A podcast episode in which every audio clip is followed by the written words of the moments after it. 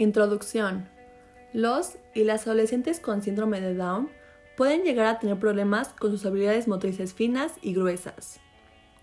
La motricidad gruesa es la que comprende los movimientos motrices complejos como lanzar objetos, patear una pelota o saltar la soga.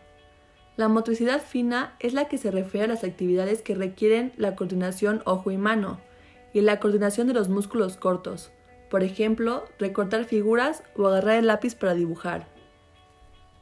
Algunas de las terapias para su tratamiento contemplan distintas estrategias, incluyendo la musicoterapia, la cual tiene distintos beneficios para su bienestar emocional y físico, además de ser altamente efectiva.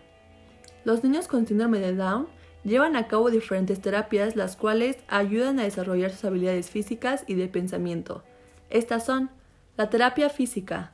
La fisioterapia es un elemento esencial del tratamiento del niño con síndrome de Down.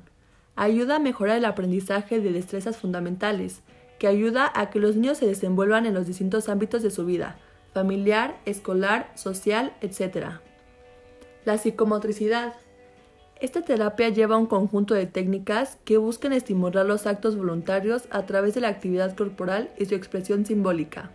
Es decir, todo acto voluntario está dotado de un significado. La musicoterapia.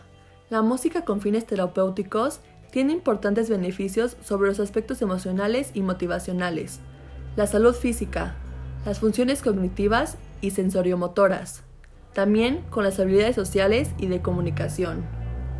La memorización de canciones y bailes estimula las habilidades intelectuales, la psicomotricidad y el lenguaje.